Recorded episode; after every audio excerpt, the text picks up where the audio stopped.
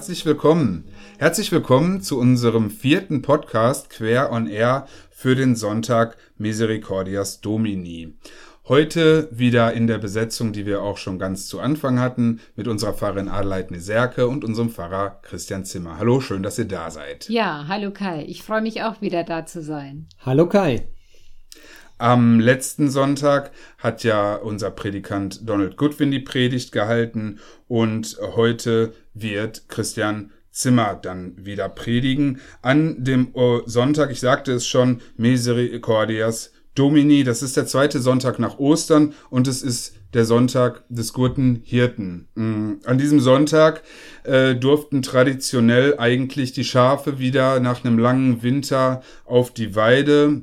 Und ähm, die Assoziation liegt natürlich nahe, dass es sehr schön gewesen wäre, wenn äh, auch eben an diesem Sonntag die Gottesdienstbesucherinnen und Gottesdienstbesucher wieder in die Kirche gekonnt hätten. Das ist nicht der Fall, wie Sie alle wissen. Ähm, wir zeichnen diesen Podcast am heutigen Donnerstag den 23.04. auf. Äh, wie auch schon in der letzten Woche überschlagen sich mehr oder weniger Ereignisse und Meldungen dazu, wie Gemeindeleben möglich sein kann und auch äh, wie wir wieder Gottesdienst feiern könnten. Und dazu wird dann auch der Vorsitzende des Presbyteriums Christian äh, Zimmer einmal jetzt ein bisschen was sagen. Christian.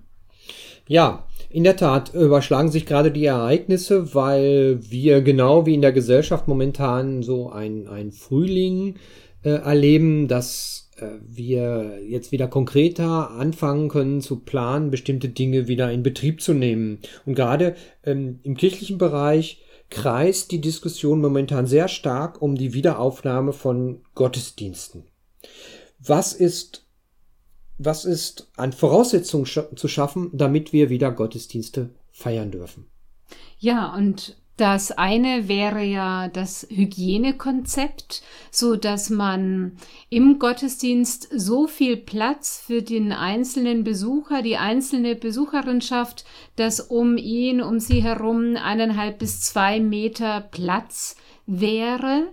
Und wir haben in unserer Dienstrunde gestern uns schon Gedanken gemacht, wie wir das in unseren Kirchen umsetzen könnten. Haben die Küsterin gebeten, die Stühle, wir haben ja zum Glück Stühle in unseren Zentren, die Stühle schon einmal so zu stellen, dass man diese Abstandsregel gut einhalten kann. Und außerdem haben wir ausreichend Desinfektionsmittel geordert so dass wir uns wirklich schon auf den Weg machen.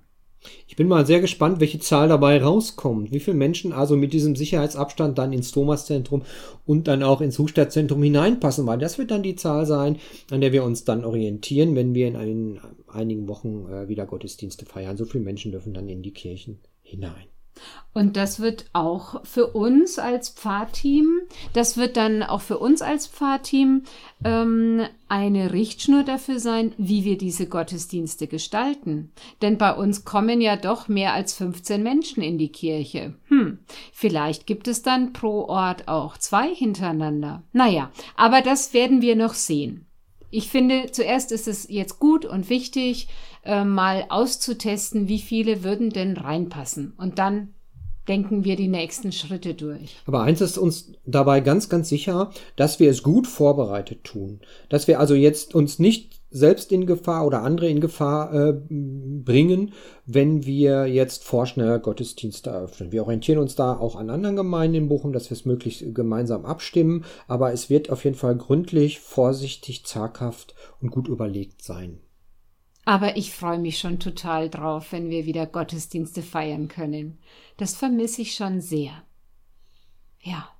Ja, absolut, absolut. Ähm, und auch abseits von den Gottesdiensten äh, ist es ja wichtig auch zu schauen, was kann äh, in Gemeinde noch stattfinden. Ähm, Treffen, es herrscht noch immer das Kontaktverbot, also unsere Gruppen können ihre Arbeit zum Beispiel noch nicht aufnehmen. Aber ähm, was eine andere Maßnahme oder Aktion ist, die wir gerade zu Beginn der Corona-Maßnahmen gestartet hatten in unserer Gemeinde, die auch viel Vorlauf äh, auch in der Entscheidungsfindung gehabt hat, ist ja unsere Gemeindespende gewesen und ähm, die haben wir dann äh, aus den Gründen eben erstmal unterbrochen und da hat jetzt das Presbyterium dafür votiert, dass wir diese Gemeindespendeaktion wieder aufnehmen und da ist es Christian auch äh, eine Herzensangelegenheit dazu auch noch was zu sagen. Das war eine völlig verrückte Situation. Die Corona-Krise hat uns genau im Lauf erwischt. Wir hatten bereits 60 Briefe verteilt von den 936, die wir verteilen wollten an alle Gemeindeglieder ab 60 und haben dann gedacht, nein, jetzt können wir dieses Verteilen nicht mehr weitermachen, weil ähm, diese Corona-Krise momentan alles andere überdeckt. Und äh, trotzdem haben wir wieder erwarten und völlig überraschend als Antwort auf diese 60 Briefe, circa 60 Briefe aus dieser einen Straße, äh, äh, eine Vielzahl, eine hohe Summe von, von Spenden bekommen, dass es uns sehr, sehr dankbar macht und wir deswegen sagen, ja, vielleicht ist es doch kein falscher Zeitpunkt, jetzt diese Spendenbriefe zu verteilen. Für mich ist, sind diese Spenden, die wir gerade äh, erfahren, eingebettet in eine große Welle, in eine große Welle der Hilfsbereitschaft, die wir als Gemeinde gerade erfahren. Viele Menschen rufen uns an und fragen, Mensch, wo können wir euch unterstützen? Wo können wir euch helfen? Wo können wir mit anpacken? Wo können wir äh, Geld geben? Was ist da gerade dran? Mich ähm, umfängt das mit einem ganz warmen Gefühl, wenn ich sehe, die, die, die Menschen ähm, ja, stehen uns bei und halten zusammen und wir als Gemeinde können ähm, in unserer Lebendigkeit auch in Corona-Zeiten weiter da sein und weiter, wenn auch ganz anders, aber doch auch weiter unsere Arbeit machen. Dafür möchte ich an der Stelle hier an alle, die uns zuhören, äh, ganz herzlichen Dank sagen. Ja, und ich kann da noch zufügen, dass ich gestern einen Kircheneintritt hatte. Eine Frau wollte zur Kirche gehören und hat gesagt, ja, es ist nach reichlicher Überlegung genau die richtige Zeit, jetzt wieder Ja zu sagen, denn ich will wieder dabei sein und ich will auch gerne aktiv sein. Und sobald es wieder Gottesdienste gibt, bin ich auch dabei. Sehr schön. Ja, ich ja. habe mich auch super gefreut. Ja, also ich glaube, das ist auch eine Zeit, in der solche Entscheidungen dann auch sehr bewusst getroffen werden. Und ich hoffe, du hast ihr unseren Podcast empfohlen, denn äh, da kann sie ja zumindest einen Teil des Gottesdienstes, nämlich die Predigt, auch ähm, schon hören. Und äh, zu diesem liturgischen Teil, äh, denke ich, sollten wir jetzt auch übergehen. Dazu muss ich einmal sagen, dass ich mich bereit erklärt hatte, so wie in der letzten Woche auch, ähm, den Predigtext einmal zu verlesen und dann aber ganz schön schlucken musste, als ich den äh, dann gelesen habe und es äh, mir doch ganz schön widerstrebt, diese Worte, die bei Petrus im ersten Kapitel zu finden sind, ähm, vorzulesen und dass ich sehr gespannt bin darauf, mh, was äh, Christian dazu in seiner Predigt äh, antwortet und denkt. Denn äh, wie eingangs schon erwähnt, ist es ja der Sonntag Misericordias Domini, der Sonntag des guten Hirten und alle Predigtexte beziehen sich immer auf dieses Hirtenthema, so auch äh, der heutige Text, zumindest dann äh, im letzten Satz. Oder ja, ich werde ihn jetzt gleich lesen. Die Predigt ist wie immer auch einzeln äh, herunterladbar und ähm, Lass mich noch ergänzen, Kai. Doch, lass mich ergänzen. Mir ist es an der Stelle auch nicht leicht gefallen. Ich will nicht von zwei schlaflosen Nächten reden, aber ich will schon noch davon reden, dass es nicht leicht ist, mit diesem Predigtext umzugehen. Es gibt an diesem Sonntag äh, andere Texte zum, zum, zu dem Bild des guten Hirten, die, die leichter und zugänglicher sind als dieser Petrus-Text, den wir gleich hören werden. Aber vielleicht sind es manchmal gerade die, die widerständigen Texte der Bibel, die uns besonders herausfordern. Lassen wir uns herausfordern? Ja. Der Predigtext für den heutigen Sonntag, Misericordias Domini, steht im ersten Petrusbrief, Kapitel 1, die Verse 18 bis 25. Ihr Sklaven, ordnet euch in aller Furcht den Herren unter, nicht allein den Gütigen und Freundlichen, sondern auch den Wunderlichen. Denn das ist Gnade, wenn jemand um des Gewissens willen vor Gott Übel erträgt und Unrecht leidet. Denn was ist das für ein Ruhm, wenn ihr für Missetaten Schläge erduldet? Aber wenn ihr leidet und duldet, weil ihr das Gute tut, ist dies Gnade bei Gott. Denn dazu seid ihr berufen, da auch Christus gelitten hat für euch und euch ein Vorbild hinterlassen, dass ihr sollt nachfolgen seinen Fußstapfen. Er, der keine Sünde getan hat und in dessen Mund sich kein Betrug fand, der als er geschmäht wurde die Schmähung nicht erwiderte, nicht drohte, als er litt, es aber dem anheimstellte, der gerecht richtet, der unsere Sünden selbst hinaufgetragen hat an seinem Leibe auf das Holz, damit wir, den Sünden abgestorben, der Gerechtigkeit leben. Durch seine Wunden seid ihr heil geworden, denn ihr wart wie irrende Schafe, aber ihr seid nun umgekehrt zu dem Hirten und Bischof eurer Seelen. Herr, du bist unser Begleiter und unsere Beschützerin. Pass auf uns auf und schenk uns deine Gnade. Liebe Gemeinde, im Schlafzimmer meiner ostpreußischen Großmutter hing ein romantisches Bild von Jesus. Jesus hat mit verträumtem Blick, der nach oben gerichtet ist, ein kleines Schaf auf dem Schoß und streichelt es. Jeden Abend kniete meine Oma sich zum Nachtgebet vor diesem Bild hin und ging dann erst zu Bett. Als Kind gefiel mir dieses Bild. Es erinnerte mich an die Bilder aus meinen Kinderbüchern. Nicht nur für meine Oma war dieses Bild vom guten Hirten Jesus ein äußerst verlässliches Glaubensbild, sondern viele Menschen an vielen Orten und zu vielen Zeiten konnten sich in diesem Bild des guten Hirten bergen. Etwa in dem Psalm 23, der am Sonntag dann auch der Wochenpsalm ist. Der Herr ist mein Hirte. Mir wird nichts mangeln. Aber stopp! Das stimmt doch nicht. Mir mangelt es doch immer etwas. Zeit, Geld, Ruhe, Schlaf, Freunde. Das Bild vom guten Hirten möchte eine Geborgenheit ausdrücken, dass mein Schöpfer da ist und für mich sorgt, mich versorgt, nicht mit meinen materiellen, sondern mit meinen seelischen Bedürfnissen. Und doch bleibt ein fader Beigeschmack. Wer möchte schon ein Schaf sein? Der heutige Predigtext aus dem ersten Petrusbrief spricht von uns als Schafe. Aber nicht nur das, er geht noch einen Schritt weiter. Er spricht uns an als verirrte, als irrende Schafe, die verirrt waren. Und er geht sogar noch weiter. Als ob das Bild von dem Schaf und vom Umherirren nicht schon schwer genug ist zu verdauen, der möchte schon so bezeichnet werden, werden wir dann auch noch als Sklaven angesprochen. Noch schlimmer als umherirrende Sklavenschafe, die sich ihrem Herrn unterordnen sollen. Lieber Petrus, ich habe deine Worte gelesen, aber das ist zu viel. Ich verstehe, dass du in einer anderen Zeit gelebt hast. In einer Zeit, in der Sklaven im Haus und auf dem Feld eine Gewohnheit waren. Aber sie aufzufordern, sich unterzuordnen. Nicht nur den guten Herren, sondern auch, wie es im Text heißt, den wunderlichen, also den bösen Herren. Das geht zu weit. Das passt nicht mehr in unsere Zeit. Sklaven gibt es bei uns, zumindest offiziell und sichtbar, nicht mehr. Aber es war ein harter revolutionärer Kampf, die Sklaverei abzuschaffen. Und das wollen wir doch nicht mehr haben. Ich verstehe, Petrus, dass du Angst hattest, wenn getaufte Sklaven jetzt den Aufstand proben und damit ihr Leben aufs Spiel setzen. Denn Aufstand gegen die Sklaverei war zu deiner Zeit todeswürdig.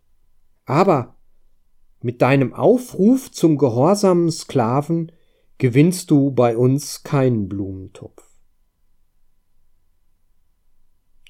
Aber lieber Gemeinde, verlieren wir durch die anderen Zeitumstände, durch den, durch, die, durch den Unterschied der Zeitumstände des Petrus zu unseren Zeitumständen nicht die Aussage des Petrusbriefes aus dem Blick. Er stellt uns in unserem Leiden den gekreuzigten Jesus vor Augen. Um, um ihn geht es ihm. Niemand von uns leidet gerne. Niemand von uns sucht freiwillig das Leiden. Aber das heißt noch lange nicht, dass wir das Leiden vermeiden können.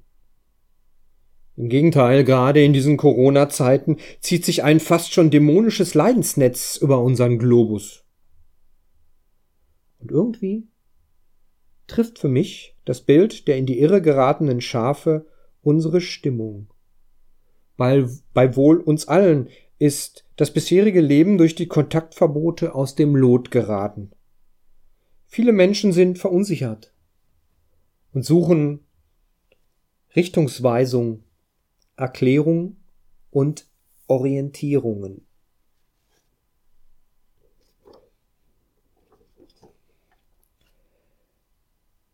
Der Predigtext sagt, orientierungslose Schafe hören viele Stimmen. Aber auf welche Stimme sollen sie hören? Wir haben in unserer deutschen Geschichte schon viele verschiedene Stimmen von verschiedenen Hirten gehört. Unsere Vorfahren haben viele Jahrhunderte lang in autoritären Strukturen gelebt. Da waren die Entscheidungen, die Lebenswege durch Eltern, Lehrer und Pasteure bestimmt. Sie sagten, wo es lang geht, und im Nationalsozialismus gipfelte es dann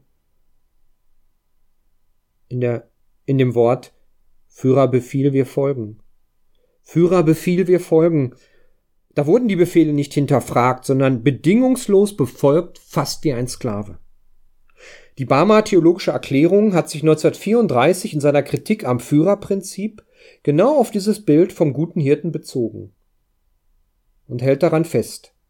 Zitat Jesus Christus, wie er uns in der Heiligen Schrift bezeugt wird, ist das eine Wort Gottes, das wir zu hören, dem wir im Leben und im Sterben zu vertrauen und zu gehorchen haben. Ich ergänze, das eine Wort ist Christus und niemand anderes. Das Führerprinzip führt, führte in eine große Katastrophe. Nein, diese Zeiten haben wir Gott sei Dank hinter uns gelassen. Oder doch nicht? Die Corona-Krise demaskiert in unseren Tagen den Charakter der vielen Leithirten. Da ist der amerikanische Präsident Donald Trump, der keinen Fehler zugeben kann und in einem patriotischen Wahn mit martialer Sprache die Schuld bei anderen sucht, bei den Chinesen, bei der Weltgesundheitsorganisation. Da ist in Ungarn ein Präsident Orban, der kurzerhand die Demokratie außer Kraft setzt, angeblich um sein Land zu retten. Und ich könnte noch andere Beispiele nennen. Demgegenüber bin ich sehr dankbar, dass wir in Deutschland mit Angela Merkel eine Bundeskanzlerin haben, die mit viel Menschlichkeit, Besonnenheit und Diskursfähigkeit uns durch diese Krise leitet. Gewiss, es ist nicht leicht, die richtige Stimme zu hören. Wie viele falsche Informationen und Verschwörungstheorien fliegen uns aus dem Internet zurzeit nicht um die Ohren. Das Virus als Strafe einer geheimen dunklen Macht. Petrus hat ein entscheidendes Kriterium für einen guten Hirten gesetzt. Der gute Hirte muss mitleiden. Dann versteht er uns und kann uns Vorbild sein. Petrus hat Jesus zum Kreuz begleitet und dann war es zu viel für ihn. Er hat ihn verlassen und verleugnet. Aber der auferstandene Jesus hat ihn dann dreimal gefragt, Petrus, liebst du mich? Petrus hat dreimal Ja gesagt und bekam dann den Auftrag, weide meine Herde. So wurde er von Jesus als Pastor eingesetzt. Pastor ist das lateinische Wort für Hirte. Petrus weiß, dass wir Menschen ohne die Gnade Jesu die gute Gemeindeleitung nicht schaffen, die Orientierung nicht finden. So ist das Weiden der Herde der Gemeinde auch ausdrücklich kein Herrschen über die Gemeinde, kein Ausnutzen der Vormachtstellung, sondern eine Leitung auf Augenhöhe. So können wir es heute verstehen. Eine Leitung im Diskurs. Oder wie Einstein es einmal sagte, Wer ein gutes Vorbild für die Schafe sein will, muss selbst ein Schaf werden. Petrus hat den Weg Jesu ans Kreuz, sein Leiden im Blick. Die Stimme Jesu ist sehr leise geworden in einer sehr lauten Welt, die nun verstummt. Aber die Seinen hören seine Stimme. Immer noch und immer wieder. Die Seinen, die es hören wollen, auf einer Krankenstation, in einem Pflegeheim, in einer armen, angeschlagenen Familie, in der Isolation, in der Stille der Kirche. Also da, wo noch die Bereitschaft besteht zu einer menschlichen Beziehung oder zum Hören auf die andere Welt. Ich brauche einen Hirten, der sich auskennt, nicht nur mit der Welt, sondern auch mit Gott. Ich brauche einen Hirten, der nicht nur das Leben irgendwie hinter sich gebracht hat, sondern auch bestanden hat, bis zum Ende. Ich brauche einen Hirten, der um die andere Welt in dieser Welt weiß, so genau wie möglich der mir Geduld schenken kann in dieser Leidenszeit. Ich brauche Jesus. Jesus ist der um mich besorgte Gott, der mein Vorbild sein kann, dass ich das unumgängliche Leiden tragen kann. Und Menschen, die mitgehen. So ein Schaf bin ich dann gerne. Und wenn ich auch wandere im finsteren Tal, du bist bei mir. Du tröstest mich. Amen. Der Friede Gottes, der höher ist als alles, was ich verstehe. Dieser Friede bewahre unsere Herzen und Sinne in Jesus Christus. Er ist unser Herr. Amen. Amen. Amen. Der Herr, voller Liebe wie eine Mutter und gut wie ein Vater, er segne dich. Er lasse dein Leben gedeihen. Er lasse deine Hoffnung erblühen er lasse deine Früchte reifen. Der Herr behüte dich, er umarme dich in deiner Angst, er stelle sich vor dich in deiner Not. Der Herr lasse leuchten sein Angesicht über dir, wie ein zärtlicher Blick erwärmt, so überwindet er bei dir, was erstarrt ist. Er sei dir gnädig, wenn Schuld dich drückt, dann lasse er dich aufatmen und mache dich frei. Der Herr erhebe sein Angesicht über dich, er sehe dein Leid, er tröste und heile dich. Er gebe dir Frieden, das Wohl des Leibes, das Heil deiner Seele, die Zukunft deinen Kindern. Amen. Amen.